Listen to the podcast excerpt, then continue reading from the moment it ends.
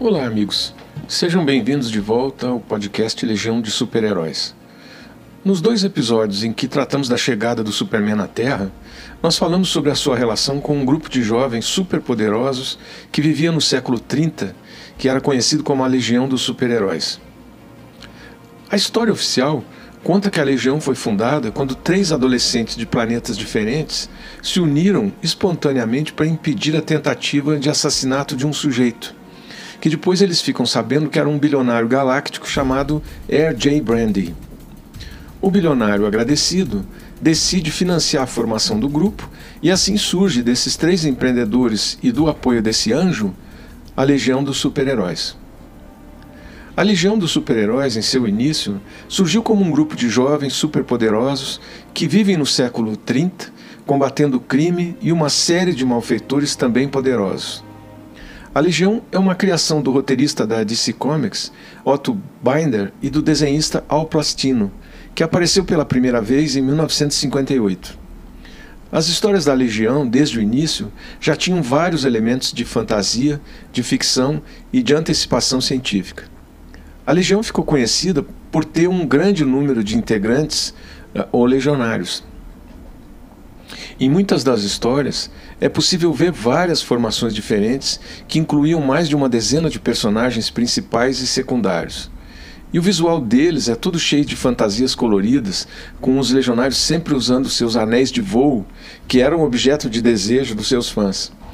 Bastava colocar o anelzinho no dedo e já sair voando na velocidade e na altura que se quisesse.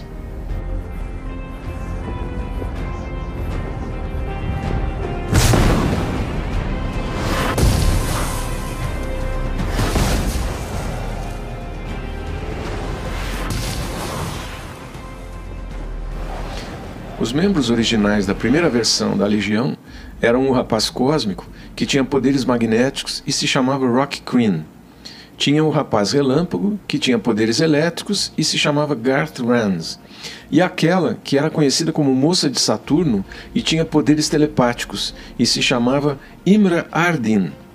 Mas olha, no início, a turma não foi muito bem recebida, talvez porque fosse muita gente com poderes diferentes para se lembrar.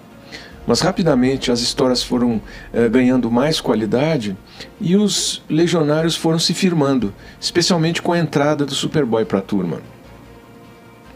Eles acabaram sendo reconhecidos pela polícia científica do século 30 e se transformaram em auxiliares na aplicação da lei. Ganhando mais credibilidade, aumentava o número de legionários. Logo apareceu Lornu Durgo, que ficou conhecida como Moça Tríplice, porque tinha o poder de se dividir em três versões de si mesma. Mas em uma das aventuras da Legião, uma das versões foi morta e ela então passou a ser chamada Moça Dupla mas mesmo assim era uma das legionárias mais atuantes. Nessa mesma leva de novos entrantes veio a princesa Projectra, que se chamava Projectra Windsor e tinha o fantástico poder de criar ilusões maravilhosas que deixavam os malfeitores doidos completamente iludidos.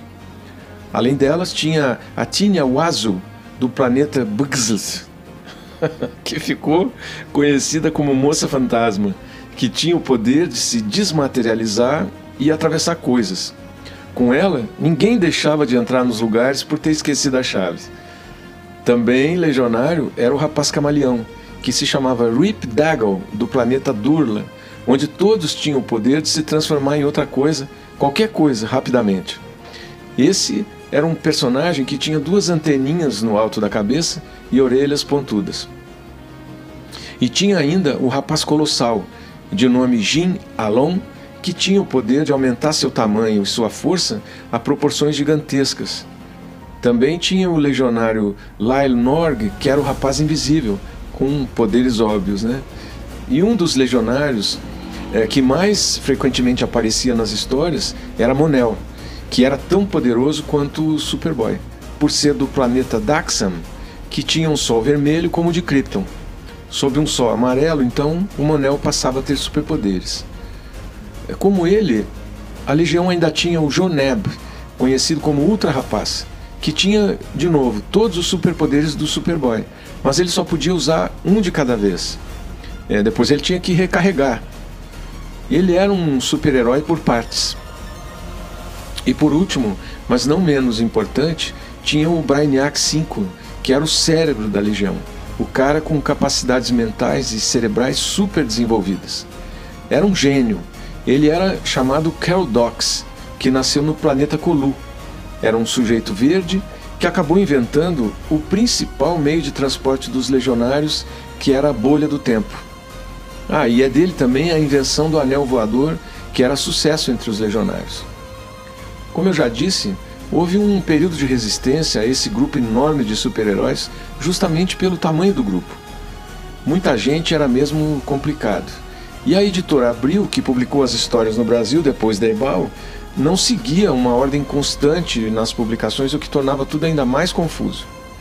Embora tenham começado como personagem de apoio das histórias do Superboy na Era de Prata, nos anos 60, esse grupo do século 30, composto por jovens de vários planetas, conseguiu se firmar ganhando uma revista própria, focada em aventuras épicas que envolviam quase sempre jornadas pelo espaço, batalhas contra aliens e feiticeiros, conspirações políticas e viagens no tempo. Os regionários tiveram muitas histórias boas e marcantes. Ao meu ver, uma das histórias mais épicas da Legião e que teve momentos impactantes foi aquela em que eles enfrentaram o Mordru. Olha, de todos os vilões que a Legião enfrentou, o mais poderoso de todos foi o Mordru. E olha, dava um filmaço. O Mordru era um feiticeiro diabólico que simplesmente queria dominar o universo inteiro e espalhar o caos. Toda vez que ele aparece, alguma coisa terrível acontece. A maldade e a vilania do Mordru é mostrada logo de cara na sua primeira aparição, quando ele escapa de sua prisão de segurança máxima, onde estava preso em regime fechado, e consegue derrotar os legionários logo na primeira luta, incluindo o Superboy e o Monel que eram dois superpoderosos. O Mordru se mostra tão poderoso que os quatro legionários fogem para o passado, adotando identidades humanas e se escondendo lá na cidade de Pequenópolis, que era a cidade natal do Superboy.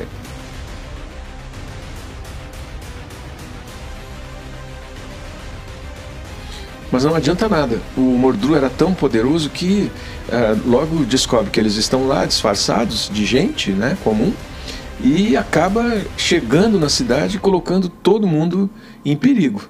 E aí eles são obrigados a enfrentar esse bruxo superpoderoso. Essa saga é interessante porque quase todos os membros da Legião têm a oportunidade de aparecer e cada um com seu poder tem a chance de ajudar a derrotar o bruxo, que na verdade é um demônio.